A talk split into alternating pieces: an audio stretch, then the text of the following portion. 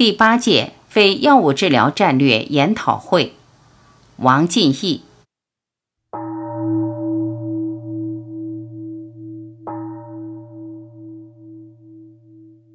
我后半生的使命，学会生活，还医于民。今天下午在来的路上，我用八个字概括出了我整个后半生的目标。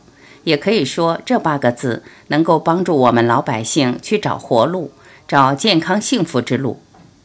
这段时间，我一直也在思考，把我前半生所经历的总结提炼，加上不断在现实里观察，不断去提高，进而让人类活得更好，让每一个家庭都活得更好。可是，这个出路在哪儿？我这段时间一直在总结提炼。今天下午快到静和书院时。我脑子里蹦出了八个字：学会生活，还医于民。这听着是多么的简单！还医于民这件事，从古到今，从中国到外国，没有人提出来过，没有人敢说让老百姓掌握医。说实在话，我干的还医于民这件事是破天荒，医学、医道、医理、医法离我们是多么遥远。老百姓不懂医，有多少家庭因此把泪都哭干了，对生活都感到绝望了。所以还医于民这件事绝对重要。可是怎么还医于民？还医于民靠啥？就靠前面的一句话：还医于民是结果，是什么样的因才能造成这个果？我们不要只想着有一个结果，还医于民这件事很重要，可怎么实现？所以我刚才讲的顺序不能颠倒，就是学会生活，还医于民，让老百姓学会生活，就还医于民了。而且学会生活达到的高度，比单纯盯着医学、医理、医法要高得多。我用我前半生的经历和阅历，也用我前半生对人类和整个世界的了解，可以负责任地跟大家说这句话，就是学会生活。生活离我们每个人是多么的近，是多么的真切，是多么实在。可是现在我们和生活基本上隔离绝缘，居然不懂得什么是生活，不会活。正因为不会生活了，导致怪病丛生。因为得个病，一个家庭崩溃了，人的精神也被打垮了。这三天，习主席在福建考察。在福建三明市沙县医院考察的讲话中说：“对于一个国家来说，最重要的事就是幸福；可对于幸福来说，最重要的是健康。”今天看到这句话，我泪都流下来了。国家已经意识到了这个问题了，可是健康怎么解决？单纯就健康研究不出健康啊！人类在这方面走了至少三百年的弯路，现在健康的方向在哪儿？就是学会生活。如果不学会生活，谈任何健康和幸福，通通是空中楼阁，竹篮打水一场空。脱离了生活谈健康、谈治病、谈幸福，就是空中楼阁。有多少泪都得流干，有多少钱都得花干，有多少命也经不住折腾。我今天一天回绝了五个电话，只要问病，我通通不答。因为病的背后是错综复杂的生活因素，是个未知数。比如说，有个患者得了子宫肌瘤，到国外去动的手术，接受最先进的治疗，回来剩下半条命了。在我们省又继续治疗，眼看越来越差，最后又并发结肠瘘。我第一次听这个病名，不是瘤是瘘，通过名字就知道这不是一个疙瘩，而是疙瘩落疙瘩才叫瘘，就是个马蜂窝。这就意味着整个这一段肠子都要被切掉。这人的母亲打电话问我，艾灸能不能治好他女儿的病？我把他微信删了，不再跟他联系。我现在每天最大的任务是拒绝电话，不接找我治病问病的一句话都不回答。以前还微信回一句，现在谁问我，我删谁。大家可能会觉得我冷酷无情，实际我这是无奈啊。说实在话，我就是通过这样的方法，让真正和我接触的人建立一个思维方式，硬逼着从生活中找解决问题的方法。如果对方对我有一份信任，那么我就用这份信任把对方引到正确的生活轨道上，而不是盯着治病。一句话，联合国到现在统计的病超过四千六百种，可到目前为止，能治的病不超过六百种，也就是说，还有四千多种都不会治。研究治病，现在西医都绝望了，谁研究治病，谁就是跟自己过不去。随后大家看看，越来越多的事实会验证，救病研究病，救病治病是死胡同。这个出路在哪儿？就是学会生活。现在我们人类，我们每个家庭遇到的一切问题，家庭问题、婚姻问题，所有问题都来自于生活不正常导致的冲突，生活不正常形成的结果。比如夫妻之间，如果一个整天忙着玩手机，一个整天熬夜，两人在家也形同路人，那这夫妻也快过到头了。只要出现这情况，孩子的教育成长绝对出问题，老人也出问题。因为不正常的生活是个连带效应，一乱百乱。一个家庭有一个人不正常，会引导其他家人不正常，同时家人的不正常又会反过来加重他的不正常。所以在来的路上体会到这八个字，我内心就像镜子被擦过一样，变得非常清楚。我知道自己这后半生要干啥。给大家讲一个典故，或者应该叫传说。轩辕皇帝是我们中华民族的祖先，被称为人文始祖。皇帝之所以被我们华夏儿女近五千年来不断纪念，是因为皇帝达到的生命高度。他的德行和智慧就像一盏灯，就像一座灯塔，永远指引着我们中华民族前进的方向。也就是说，他给我们活出了一个高度。我们遇到问题，可以通过皇帝的人生经历来找答案。轩辕皇帝为了把国家治理好，为了让老百姓过上健康、幸福、太平的生活，他四处访贤。有个得道高人叫广成子，广成子就在现在的汝州市北面的山里面隐居修行。那座山叫空洞山。皇帝从新密步行到汝州去拜访广成子，带着他的班底全部出动，到汝州去请教广成子。广成子不见他，皇帝一想，是不是人家喜欢清静？我弄这个排场太大了，然后就让随从大臣都回去，他一个人上山去找广成子。这次广成子见他了，可他一张口就请教治国安邦的方法，广成子睡着了，不回答他。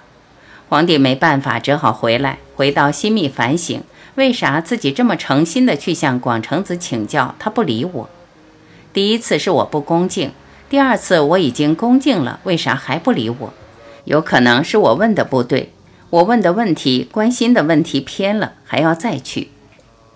这一次他就再向广成子请教，如何才能让老百姓活好。这一问，广成子非常高兴，起来就给他讲养生，就是讲养护生命，让人活好。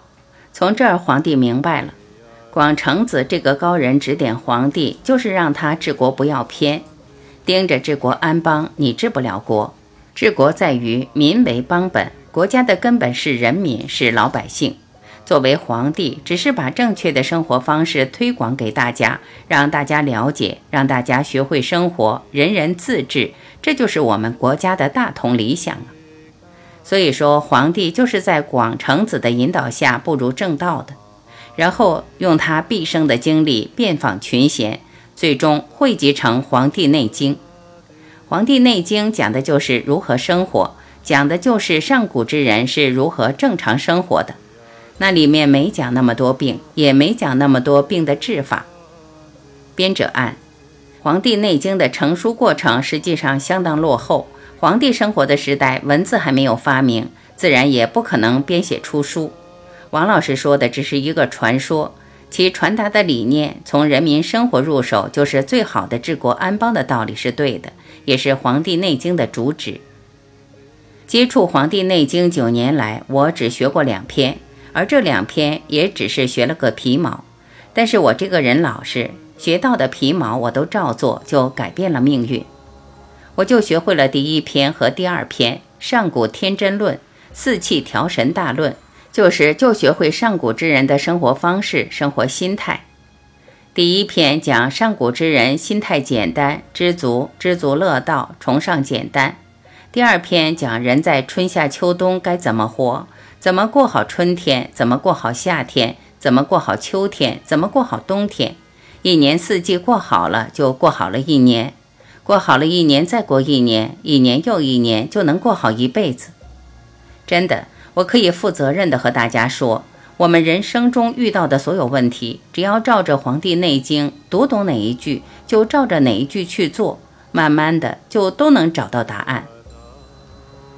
我现在跟大家分享一句《黄帝内经》第二篇《四气调神大论》中讲春天的。春三月，此为发陈，就是春天这三个月，从二月二号到五月五号左右，从立春到立夏这九十天六个节气，给大家讲讲最近我对发陈的观察。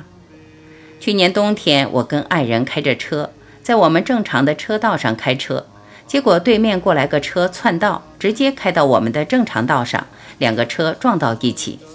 当时车撞那一瞬间，也不知道发生了啥，安全气囊打开了，撞到了哪里自己也不知道。当时也不怎么难受，一个冬天也不难受。发生车祸的时间是十一月二十七号，是冬天收藏的阶段。那个时候撞击到骨头、筋，包括肉撞击的伤害，在冬天它能藏着不发作，所以我爱人在这冬天吃饭干活什么都不影响。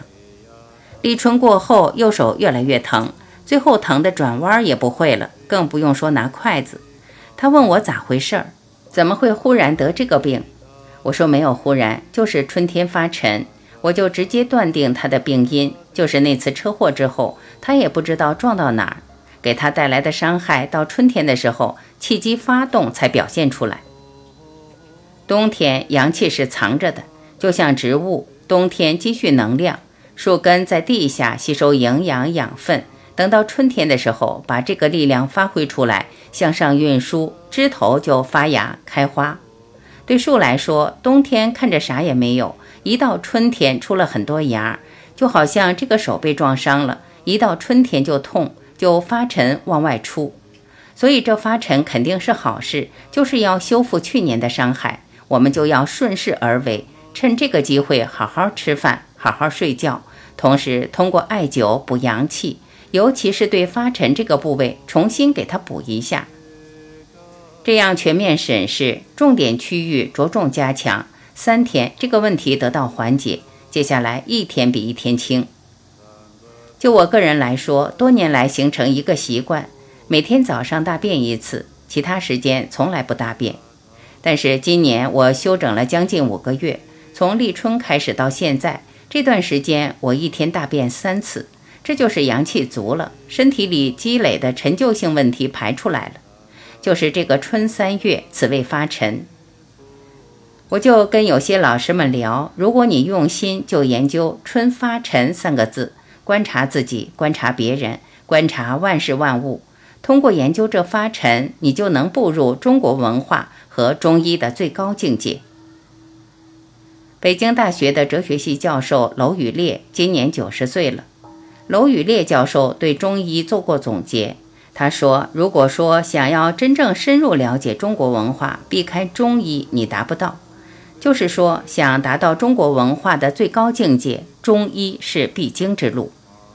如果对中医不懂，想达到中国文化的最高境界，这有点难。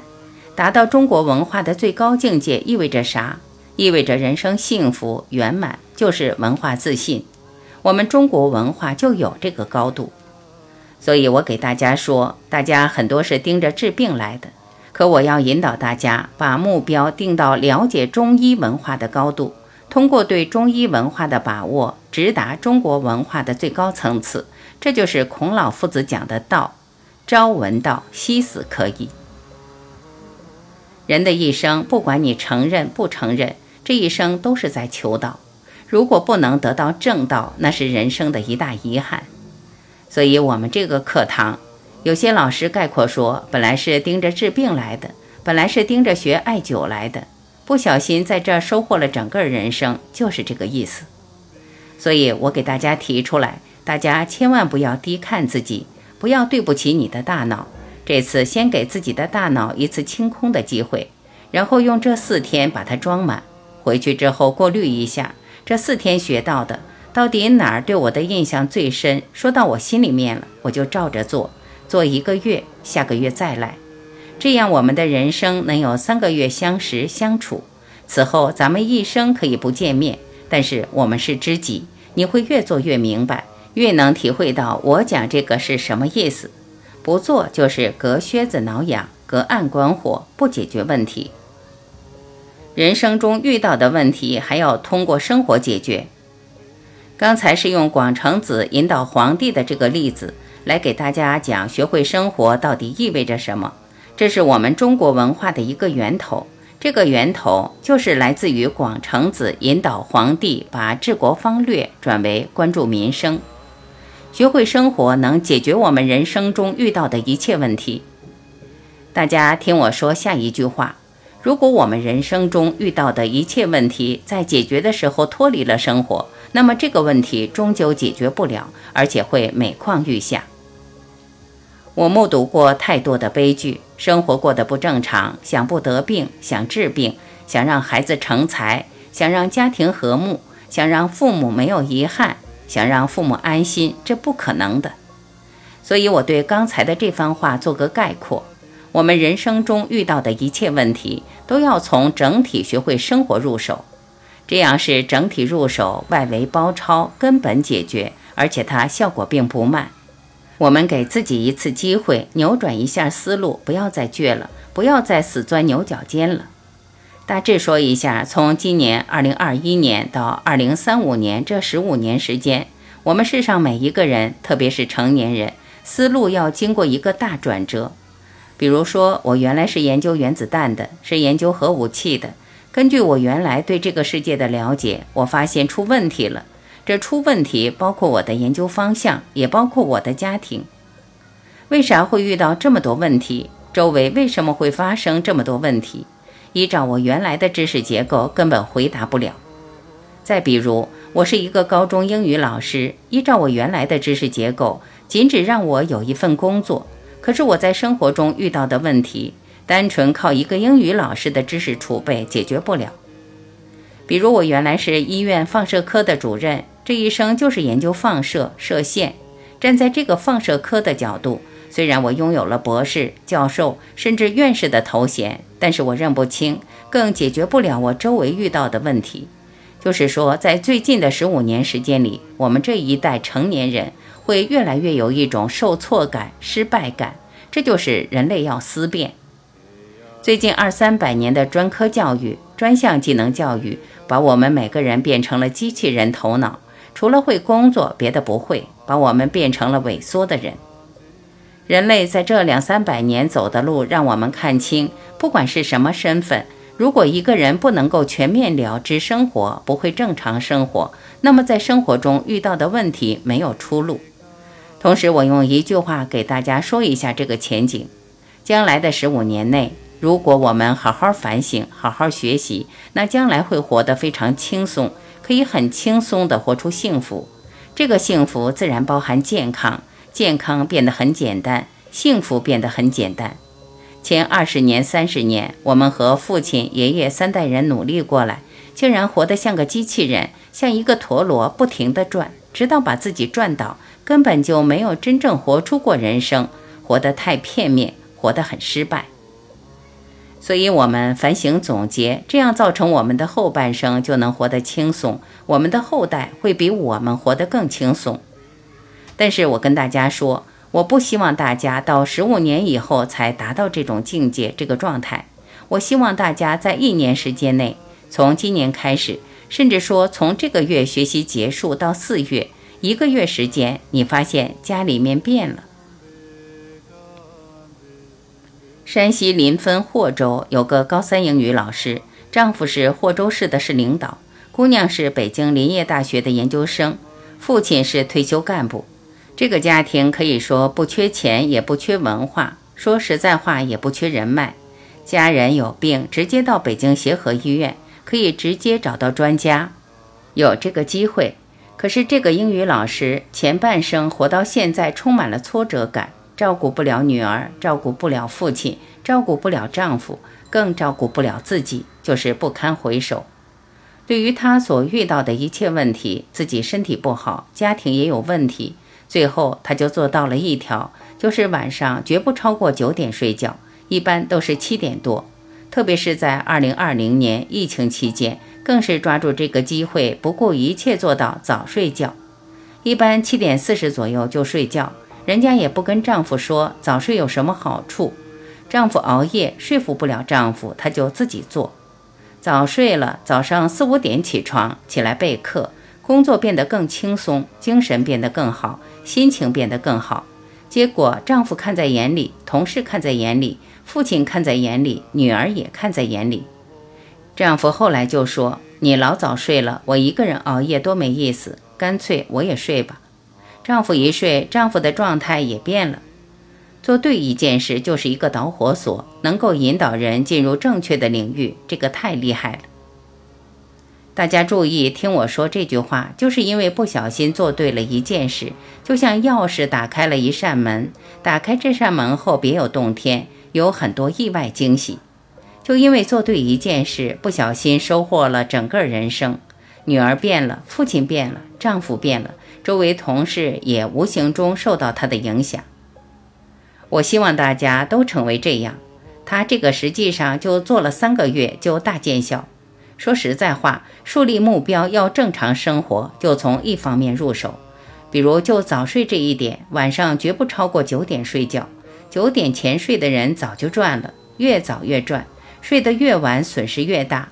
尽量天黑就睡觉，坚持这样去做，最多二十二天，你这命就变了，长相变了，性格变了。影响力也变了。原来你把舌头说的累了，也说不清楚啥问题。